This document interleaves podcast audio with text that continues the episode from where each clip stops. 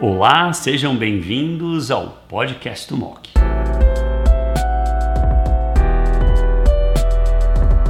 Olá, meu nome é Carlos Barrios, um prazer estar aqui com vocês e muito obrigado por estarem aqui nesta cobertura do MOC do Congresso da ESMO 2023.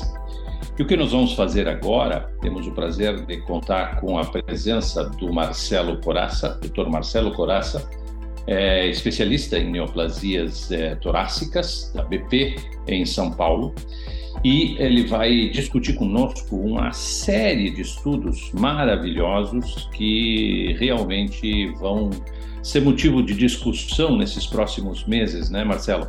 É, porque mudam muita das coisas que a gente, ou trazem novidades para muitas das coisas que a gente tem estabelecidas. Então, o Marcelo vai discutir conosco o que foi de interessante apresentado na ESMO em Madrid 2023. Marcelo.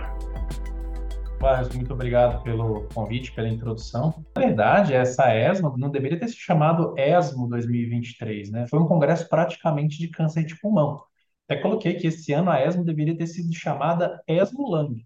Mas eu queria destacar, começando essa discussão que a gente vai ter, né, as questões da neoadjuvância, que, na minha opinião, vão ser as que, em termos de volume de pacientes e em termos de consequências para a prática clínica, estão sendo mais eh, mais discutidas até quando a gente vê a participação dos cirurgiões nessa área, né, que estão extremamente ativos, né, selecionando pacientes. Como é que tu vê o caminho para onde é que a gente está indo? Né, dentro dessa área da neoadjuvância. Muito mais além de escolher né, um, um nivolumab ou, ou pembrolizumab, mas como é que tu vê o, a, a, a, para onde é que a gente vai na neoadjuvância nesses próximos meses?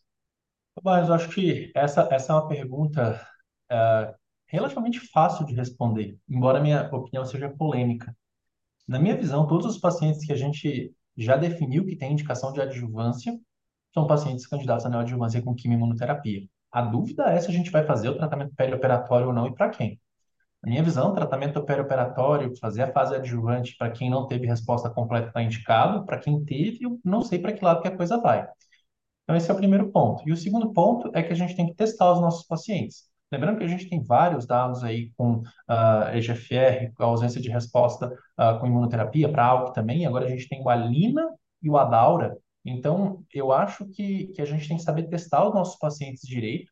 Mas se você pega um paciente que não tem EGFR e não tem ALK, e eu até amplio mais, que não tem nenhuma mutação acionável, esses de mutação acionável têm que ser discutidos caso a caso é um paciente que você definiu que você vai fazer adjuvância, o tumor tem mais de 4 centímetros, tem linfonodo positivo, esse é um paciente que, independente do PDL1, embora haja nuances sobre isso, na minha opinião, é um paciente candidato a fazer quimioimunoterapia neoadjuvante.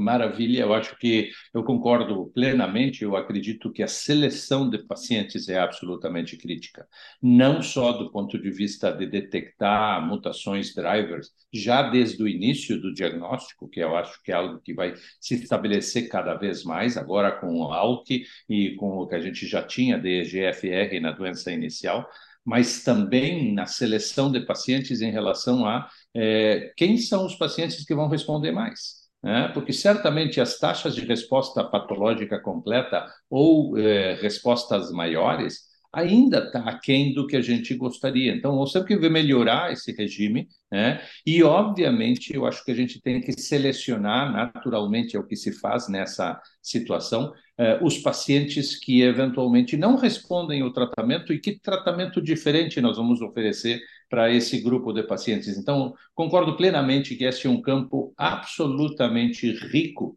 de oportunidades para a gente fazer perguntas e tentar é, testar isso.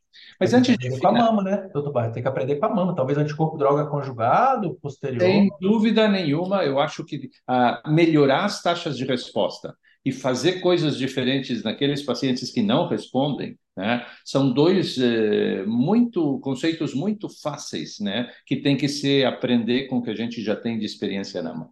Mas antes de finalizar um ou dois minutos, eu queria abordar esta questão é, muito interessante, é, que é a introdução do amivantamab e do lazertinib nesta área que até pouco tempo atrás era domínio exclusivo do osimertinib. Tá? Como é que tu vê essa entrada né, desses, eh, desses agentes, né, competindo com os ermetinib, inclusive com a, um estudo que mostrou melhores resultados, né, mas com mais toxicidade. Como é que tu vê essa, essa, essa discussão daqui para frente? O senhor falou a palavra-chave, toxicidade. Uh, se não fosse a toxicidade, a gente estaria utilizando isso como um standard of care interessante. É uma droga que, por não ter sua ação associada a um bloqueio do, da via de sinalização, e sim muito mais a uma deflagração de um processo imunológico, tem esse potencial da gente ter respostas a longo prazo, que é o que a gente mais quer nos pacientes que têm mutação driver. Eu acho que para inserções do exon 20 uh, é um, novo standard of care. Eu só acredito que para inserção do exon 20 a gente tem muita coisa para ver nos próximos anos. A gente tem pelo menos três drogas, três inibidores de tirosina quinase com taxas de resposta bem altas também tóxicos, mas a gente tem inclusive estudo aberto, né? Aqui na BP tem aberto, deve ter aberto em outros locais também, com fulmonetinib, o zipaletinib, o sunvozertinib. Então, acho que neste momento é um standard of care e a gente tem que aprender a manejar a toxicidade. Agora, para o paciente que tem mutação de sensibilidade, eu não sei se o mariposa é uma coisa que me, me emociona tanto. É, eu participei como investigador principal do Mariposa 2, do Mariposa 1 e do Papillon. Mariposa, eu tive muito paciente que assim, a nossa impressão é que com o osimertinib o paciente vai ficar muito bem, muito tranquilo e, e você vai ganhar sobrevida livre de progressão, ótimo. Mas será que a gente não pode guardar o infantamab para a segunda linha? Eu acho que a questão é você, novamente, selecionar os pacientes. Há pacientes que vão pior. Pacientes com comutações, que têm uma deleção do 19 e tem alguma outra alteração. Pacientes que têm mutações em P53, alto volume de doença, mutações raras esses pacientes são pacientes que a gente pode pensar no amivantamab. Ou pensar na quimioterapia associada ao osimertinib com os dados da Flaura 2, que foram muito parecidos.